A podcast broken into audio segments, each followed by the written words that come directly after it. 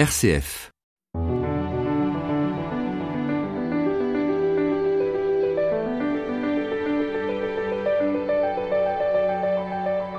Travailler plus pour gagner plus. On connaît le fameux slogan et la logique économique qui veut que plus le temps de travail est long, meilleur sera le salaire.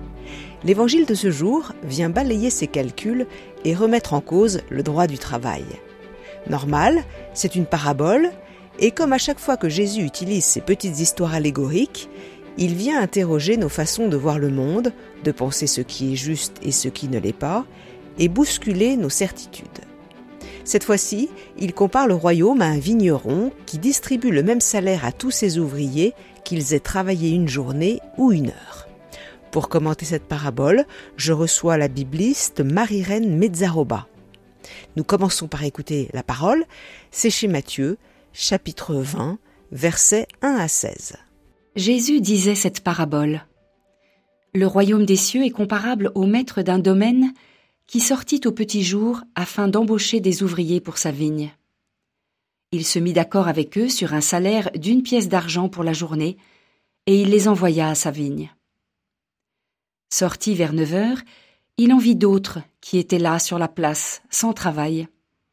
Il leur dit Allez vous aussi à ma vigne, et je vous donnerai ce qui est juste. Ils y allèrent.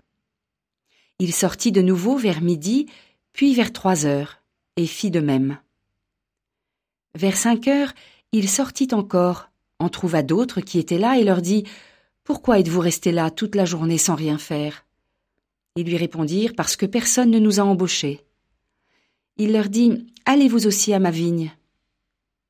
Le soir venu, le maître de la vigne dit à son intendant Appelle les ouvriers et distribue le salaire, en commençant par les derniers pour finir par les premiers. Ceux qui n'avaient commencé qu'à cinq heures s'avancèrent et reçurent chacun une pièce d'argent. Quand vint le tour des premiers, ils pensaient recevoir davantage, mais ils reçurent eux aussi, chacun, une pièce d'argent. En la recevant, ils récriminaient contre le maître du domaine. Ces derniers venus n'ont fait qu'une heure, et tu les traites comme nous qui avons enduré le poids du jour et de la chaleur. Mais le maître répondit à l'un d'entre eux, Mon ami, je ne te fais aucun tort. N'as-tu pas été d'accord avec moi pour une pièce d'argent? Prends ce qui te revient et va-t'en. Je veux donner à ce dernier autant qu'à toi. N'ai-je pas le droit de faire ce que je veux de mon bien? Vas-tu regarder avec un œil mauvais parce que moi je suis bon? Ainsi, les derniers seront premiers, et les premiers seront derniers.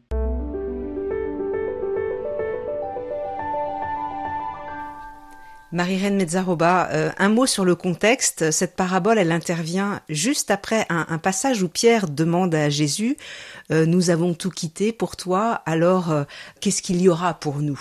Oui, ce qui vient après la rencontre avec le jeune homme riche, qui n'a pas été capable de quitter son père et sa mère et tous ses biens. Et du coup, les disciples sont tout à fait étonnés en disant Mais enfin si c'est exigeant à ce point, comment on va pouvoir faire? Rappelons que la parabole, c'est une histoire généralement qui a euh, pour théâtre la vie euh, coutumière de l'époque. Alors là, euh, c'est un vigneron qui demande à des ouvriers de venir travailler chez lui. Et puis, il y a toujours quelque chose d'étrange, une anomalie au, au cœur de, de la parabole. Généralement, Jésus, par ses histoires, veut nous faire réagir. Oui, et il y arrive d'ailleurs hein, dans celle-là. On peut dire que c'est l'objectif, c'est de, de, mettre un, une situation qui choque. Absolument. Enfin, en tout cas, dans celle-là, toutes les paraboles sont pas comme ça, mais celle-là, elle est faite pour euh, pour choquer. Pour réveiller? Hein Elle est faite pour, oui, plus que réveiller. Je crois qu'elle choque. Et je disais euh, à des amis, je crois que c'est une parabole à ne pas donner aux enfants avant qu'ils aient l'âge euh, d'avoir compris que normalement, habituellement, on paye quelqu'un au salaire qui est dû en fonction de normes humaines et que la justice selon les hommes, c'est que euh, bah, si t'as pas travaillé, tu, tu gagnes rien. Si tu as travaillé un petit peu, tu gagnes un petit peu.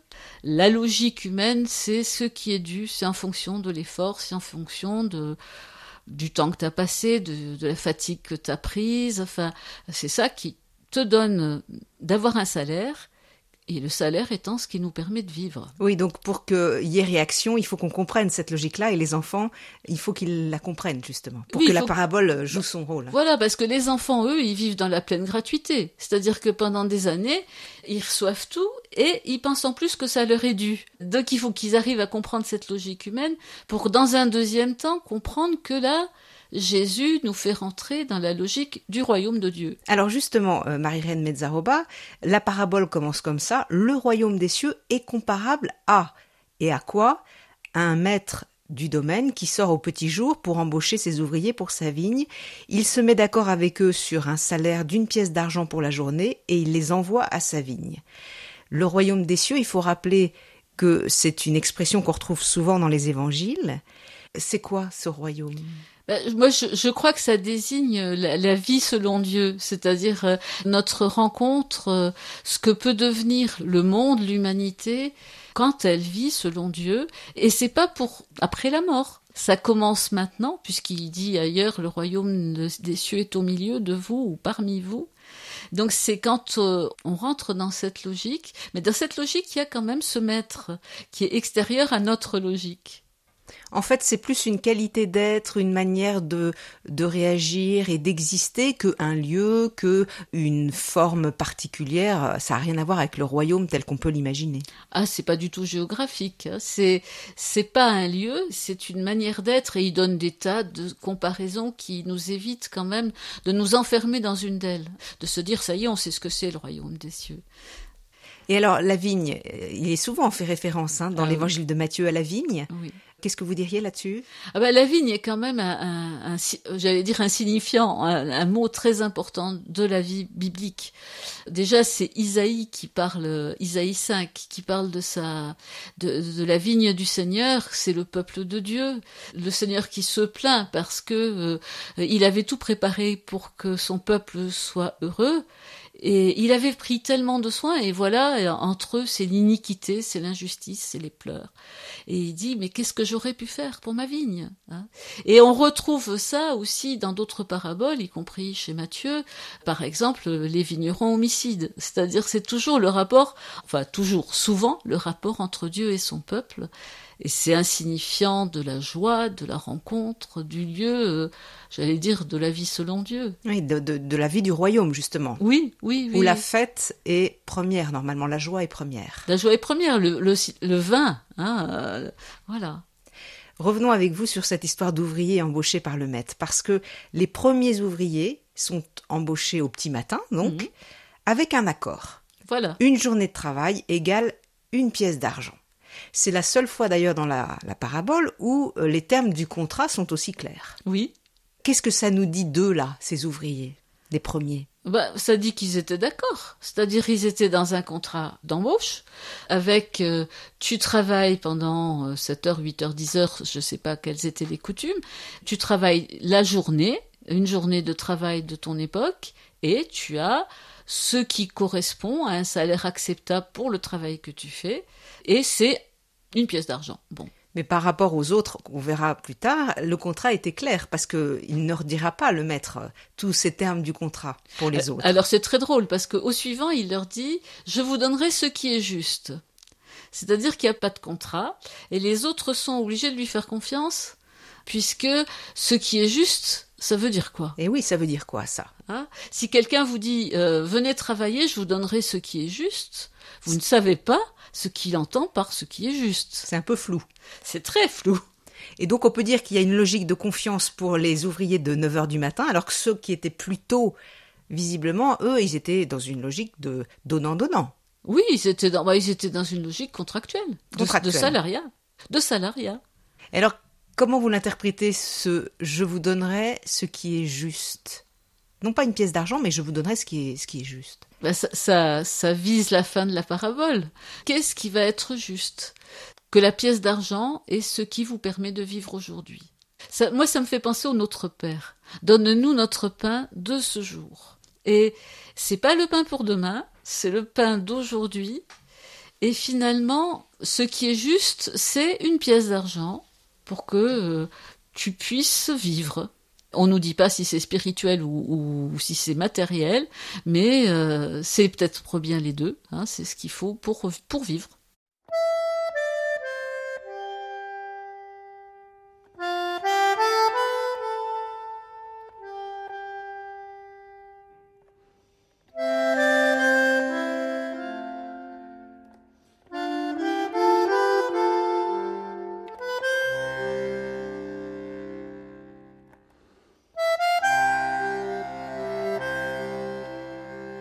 RCF. Enfin une bonne nouvelle. Marie-Reine Mezzaroba, je rappelle que nous regardons avec vous euh, l'évangile de ce dimanche. C'est chez Matthieu, chapitre 20, versets 1 à 16. Un maître euh, vient chercher des ouvriers pour travailler à sa vigne. Alors les premiers, euh, c'est très tôt le matin, il y a un contrat. Les deuxièmes viennent pour avoir ce qui est juste. Et puis l'évangéliste Matthieu nous dit qu'il sortit de nouveau se mettre vers midi puis vers 3 heures, il fit de même. Donc là, il va chercher des ouvriers, et là, il n'est plus du tout question ni de salaire, ni de ce qui est juste. Il les appelle. Ben, il fit de même, donc on peut dire, on peut imaginer qu'il leur a dit, je vous donnerai ce qui est juste. Mais euh, effectivement, je pense que plus on avance, plus les gens se disent, ben, de toute façon, je vais pas avoir grand chose, mais ça sera mieux que rien. Et qu'est-ce que ça nous dit de cet homme qui sans arrêt cherche, part à, chercher les gens là pour travailler à sa vigne? Ah bah, il est quand même, il est quand même euh, étrange. Enfin, étrange oui et non. Alors est-ce qu'il n'a pas trouvé? Parce que pourquoi est-ce qu'il va chercher les gens comme ça à toutes les heures? Est-ce qu'il n'a pas trouvé?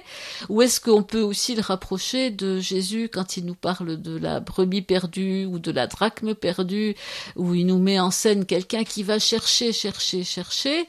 Et donc cet homme, il revient plusieurs fois pour chercher des personnes qui n'ont pas encore été embauchées, qui n'ont pas trouvé quelque chose à faire de, leur vie, et en tout cas de leur journée, et qui sont en attente et, et disposées à lui répondre. La question que je me suis toujours posée, c'est comment se fait-il qu'ils ne se soient pas rencontrés avec les, avec les derniers, qui disent qu'ils sont restés là toute la journée à attendre? Ce maître, il semble qu'il est venu plusieurs fois, et pourtant, il y a toujours des gens qui, ils nous disent à la fin, il me semble, qu'ils étaient présents depuis le matin, mais qu'ils n'ont pas été embauchés. Oui, ils auraient pu rencontrer le maître. Ben oui, je me suis, enfin longtemps, je me suis demandé pourquoi ils l'avaient pas rencontré, et, et, ça reste un mystère. Même quand je l'applique à des, à des personnes qui cherchent le Christ, ça reste un mystère de savoir pourquoi des personnes euh, ont rencontré le Christ quand ils étaient tout jeunes et pourquoi euh, d'autres non, ne l'ont pas rencontré et, le rencontrent sur leur lit de mort, ou quasiment. Marie-Reine Mezzaroba, il y a une dernière sortie vers 5 heures du maître de la vigne pour aller chercher à nouveau des ouvriers. Il leur dit Pourquoi êtes-vous restés là toute la journée sans rien faire? Ils lui répondirent Parce que personne ne nous a embauchés. Et là, il dit Allez vous aussi à ma vigne. C'est un peu tard, 5 heures du euh, soir. C'est la dernière heure. Alors moi, je vous avoue hein, que là, j'ai une lecture complètement chrétienne, c'est-à-dire euh, pour avoir rencontré comme, aumônier d'hôpital, euh, en particulier une personne dans ces trois dernières semaines de vie, je dois dire que cette femme a rencontré le Christ à ce moment-là, par une de ses amies qui lui a dit, tu sais, l'Église n'est plus comme tu penses, et cette femme, dans les trois dernières semaines de sa vie, a fait une rencontre de, du Christ qui la rendait mais lumineuse d'être enfin accueillie comme elle était. C'était quelqu'un qui n'avait jamais été dans les bons mariages aux yeux de la religion. Et du coup, elle avait raté sa vie euh, intégralement, j'allais dire, euh, parce que dès le début, le conjoint qu'elle aurait aimé avoir n'a pas été accepté par sa famille pour des motifs religieux. Et ça a été une catastrophe pour cette femme. Et ensuite, elle était plus dans les clous parce qu'elle était divorcée. Enfin, c'était jamais, jamais être dans les clous. Elle a rencontré le Seigneur à la fin de sa vie, qu'il aimait gratuitement, qui ne lui demandait pas de compte. Et ça reste pour moi une clé de lecture de cette parabole. On a l'impression que le maître aussi, c'est moins l'idée de, de sa vigne qui l'intéresse que de rencontrer des personnes qui vont aller y travailler. Oui, ça renvoie tout à fait, vous savez, la parabole du père, euh, du père qui envoie ses deux fils à la vigne. On voit bien aussi, il envoie ses deux fils, un dit euh, qu'il va y aller, et puis il y va pas, l'autre euh, il dit qu'il va pas y aller, puis il y va. Bon, on voit bien qu'en fait, Jésus cherche des, cherche à embaucher des gens et que il cherche à nous embaucher, à mon avis, il cherche à nous embaucher tous, à nous embaucher pour travailler à ce royaume c'est-à-dire à la fois pour nous y introduire, qu'on en profite, qu'on vive dans ce royaume, mais aussi pour qu'on participe à sa construction. Qu'on soit co-créateur. Qu'on soit co-créateur, parce qu'il ne peut pas le faire tout seul. Il a voulu ça comme ça, il ne peut pas le faire tout seul, il ne peut pas le faire sans nous.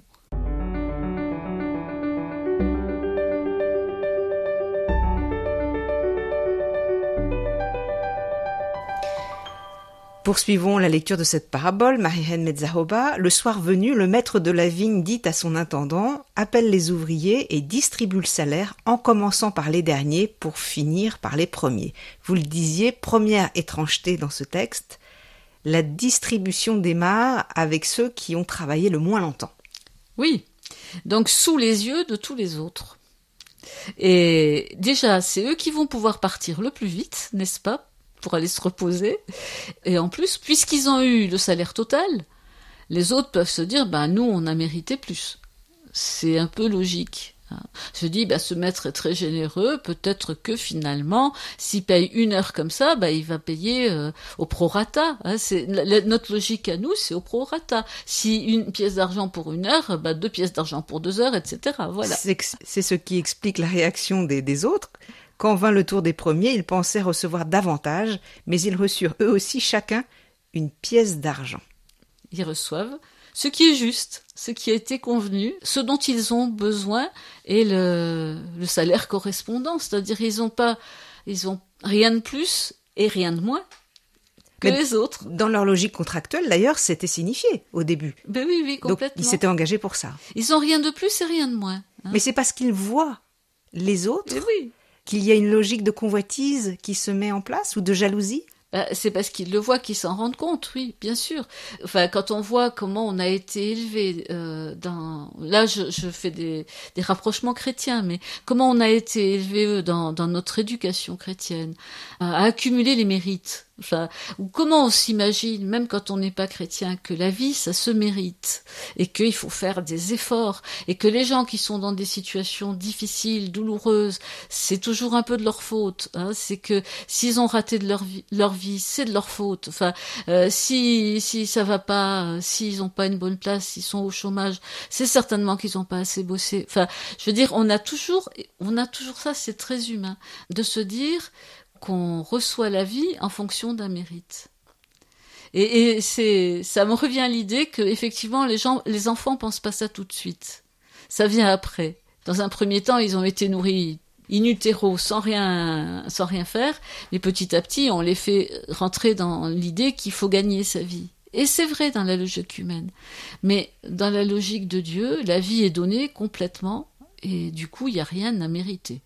Ce qui est intéressant, c'est qu'il y a une expression, en tout cas, de, la colère, de la déception. Il parle, hein, ces, serviteurs frustrés. Et alors le maître répond à l'un d'entre eux, Mon ami, je ne te fais aucun tort, n'as-tu pas été d'accord avec moi pour une pièce d'argent Mon ami, mon compagnon, traduit euh, Sœur Jeanne d'Arc, mhm. il y a une grande proximité là, c'est beau ce terme. C'est beau d'un côté, en même temps il lui dit va-t'en, ce qui est quand même assez violent. Euh, Parce qu'il lui dit prends ce qui te revient et va-t'en. Va-t'en. Hein, puisque tu n'es pas content si ça ne va pas. De toute façon, chacun repart aussi. Hein, je veux dire, on est dans, dans, la logique de la parabole. Et comment vous l'interprétez, cette parole un peu rude du maître? Ben, Je crois que ça nous dit quand même que si on reste dans cette logique, qui est notre logique spontanée de, de la jalousie, si on y reste coincé, on est exclu, on est mis dehors. On s'exclut en réalité. On s'exclut de ce qui pourrait être justement le festin qui se donnerait dans la vigne à la fin d'un repas, d'une journée de travail. Et dans la relation. Et dans la, on s'exclut de la relation avec les autres, avec tous les autres. Parce qu'on a l'impression que cette phrase cinglante, en fait, il lui envoie presque pour lui projeter ce que lui-même vit, au fond de se couper, euh, va-t'en. Euh, c'est comme si lui-même, c'est lui-même qui se dit, ben, je me coupe, quoi. Tout, ben, il lui signifie tu te coupes, bon, tu ne supportes pas, et eh ben écoute, euh, pars. Puisque je suis bon, ça t'est insupportable, et eh ben Tu te coupes toi-même. Je veux donner à ce dernier autant qu'à toi. N'ai-je pas le droit de faire ce que je veux de mon bien? Oui. Ça, c'est euh, le maître qui parle. Donc liberté par rapport à la logique marchande? Bah c'est surtout une gratuité absolue. C'est-à-dire, ça renvoie à ce que vous disiez en tout début d'émission. C'est l'excès.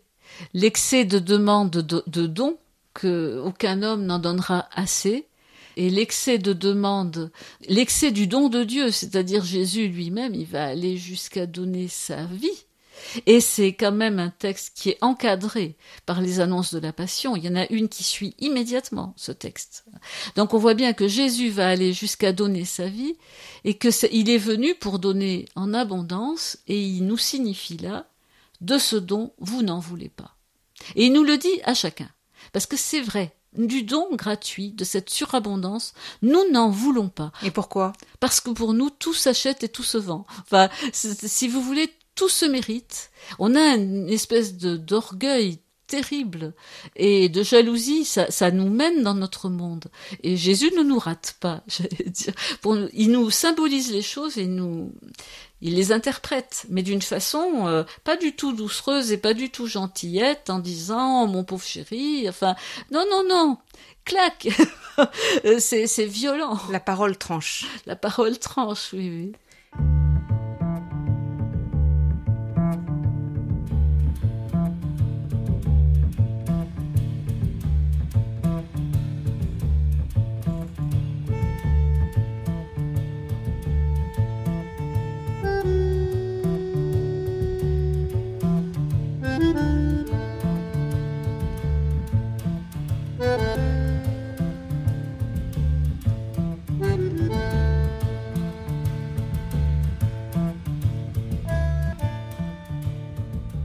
Enfin une bonne nouvelle, Béatrice Soltner. Vas-tu regarder avec un œil mauvais parce que moi je suis bon? C'est la fin de, Eh oui. de cet Oui. évangile. Marie-Reine Mezzaroba, euh, l'œil mauvais, en fait, il intervient très très vite dans la Bible. hein. Eh oui, oui, oui. La Genèse. Ben oui, ça intervient tout de suite. Hein. Oui, oui. Alors, je ne sais plus exactement quand ça intervient, mais je suppose que déjà c'est entre Cain et Abel. Vous pensiez à quoi? Le serpent. Au serpent, bah oui, oui, oui, bien sûr. Enfin, c'est la jalousie, la comparaison, le mensonge, c'est-à-dire. euh, qui fait croire à l'homme qu'il est dépossédé de quelque chose qu'il n'aura pas oui, s'il oui, fait oui. alliance. Oui, oui, ben oui, voilà, c'est. Oui, bah, qui lui fait croire que Dieu est jaloux de lui, qui fait projeter de, euh, de la part de l'homme sa propre jalousie sur Dieu, enfin, ou la, la jalousie du serpent. Hein, c'est, c'est-à-dire le serpent, euh, il essaye de dire, mais tu peux vivre tout seul, t'as pas besoin de Dieu, t'as pas besoin. Et on peut vivre tout seul. On peut s'exclure et, et vivre euh, rien qu'en essayant de vivre par soi-même. C'est-à-dire sans ouverture. Je parle pas de foi confessante. Hein. Je parle de, je parle de foi euh, dans une gratuité du don de la vie. Hein, c'est pas euh, que les gens croient en Dieu ou, en Christ. bon, c'est une chance pour nous, mais mais c'est pas fondamentalement ça. C'est est-ce que je reçois la vie comme un don ou est-ce que je reçois la vie comme un dû Et évidemment, il y en a jamais assez. Marie-Reine Mezzaroba, il faut quand même citer le dernier verset de cet évangile. Ainsi les derniers seront premiers et les premiers seront derniers. Alors ça fait penser un petit peu à, à ce que dit Marie dans son cantique, dans son Magnificat. Il renverse les puissants de leur trône, il élève les humbles. Et je me dis, c'est la chance pour les premiers, c'est qu'ils vont être tellement humiliés que ça peut les rendre petits. Du coup, ça peut les ouvrir à la réception du don. À partir du moment où ils vont se trouver dehors, en se disant, bah alors, coincés dans cette, euh, dans, cette jalousie, dans cette convoitise, ils vont se dire, mais là, je ne vis pas. Je, je suis mort. Alors, du coup, ils vont faire comme les autres, ils vont appeler au secours. Enfin, ils vont dire, mais donne-moi, appelle-moi. C'est ça les ténèbres du dehors. Quand on dit euh, ils sont jetés dans les ténèbres, Ben, c'est je- dans leur propre colère, dans leur Ben propre. oui, dans les, dans, les, dans les ténèbres dans lesquelles ça nous place de nous couper du don. Parce qu'on l'a pas mérité, parce que les autres en ont eu plus que nous, parce qu'on n'arrive pas à accepter euh, que chacun a eu son chemin et que euh, le Seigneur euh, donne la vie à tout le monde, de quelque manière que ça se soit passé. Parce que finalement, on rentre dans la joie. Quand vous pensez aux paraboles où Jésus va chercher, euh, où on attend le fils prodigue, on retrouve ça chez le fils aîné. Comment c'est possible qu'on accueille comme ça ce frangin? Mais il va s'exclure, lui, du banquet. C'est dramatique pour ce gars-là. Et on se dit comment, comment ça va se faire, quoi? Et ça ne peut se faire que, je dirais, à travers sa souffrance. C'est-à-dire euh, de percevoir qu'il s'exclut et que du coup, euh, ben, cette logique, il est resté depuis le début, il était dans une logique salariale, le fils aîné. Hein. Une logique, euh, j'ai mérité, j'ai travaillé, j'ai, j'ai... et lui, il a rien fait. Enfin, c'est quoi ça? Est-ce qu'il va devenir fils l'aîné? C'est ça qui est douloureux. Hein